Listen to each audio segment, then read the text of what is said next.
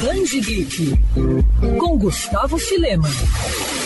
A gente mal piscou os olhos e já estamos em março de 2021 e com muitos lançamentos em gibis nas bancas e livrarias de todo o país. A Panini continua trazendo novidades em relação a DC, Marvel e outras franquias como Star Wars, por exemplo. E para não perder a tradição e, claro, manter os fãs antenados, o Band Geek de hoje abre espaço para um bate-papo com a galera da editora para falar sobre anúncios, projetos e lançamentos previstos para este ano. A entrevistada é a Carol Corazin, coordenadora de marketing da Panini. Carol, após um ano tão difícil, 2021 promete ser marcado por mudanças, né? Uma das novidades em relação à Panini já começa por conta das alterações em relação às revistas mensais, né? Como é que foram definidas essas mudanças de formatos e preços? As novas novas revistas mensais reúnem o dobro de páginas e realmente sofreram um ajuste de preço. Nossa equipe editorial trabalhou muito para juntar títulos que possuem afinidades e que são interessantes para os novos leitores poderem conhecer não apenas um personagem, mas outras histórias pelas, pelas quais podem se apaixonar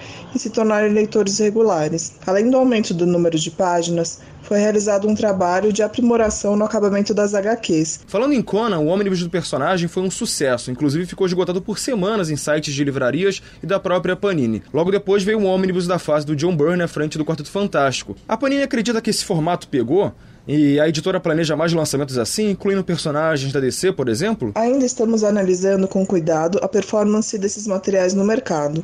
São títulos mais caros, não apenas para o leitor, mas para produzirmos também.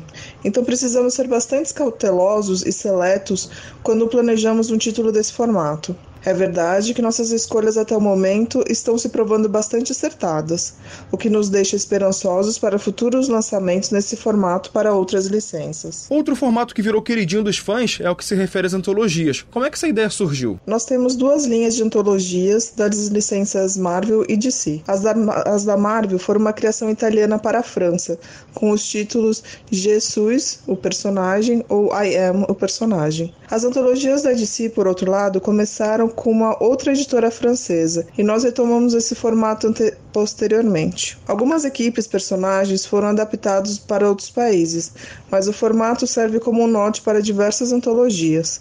Elas são ótimas para o novo leitor, mas também interessante para o leitor mais experiente que não pode conhecer histórias específicas e marcantes desses personagens.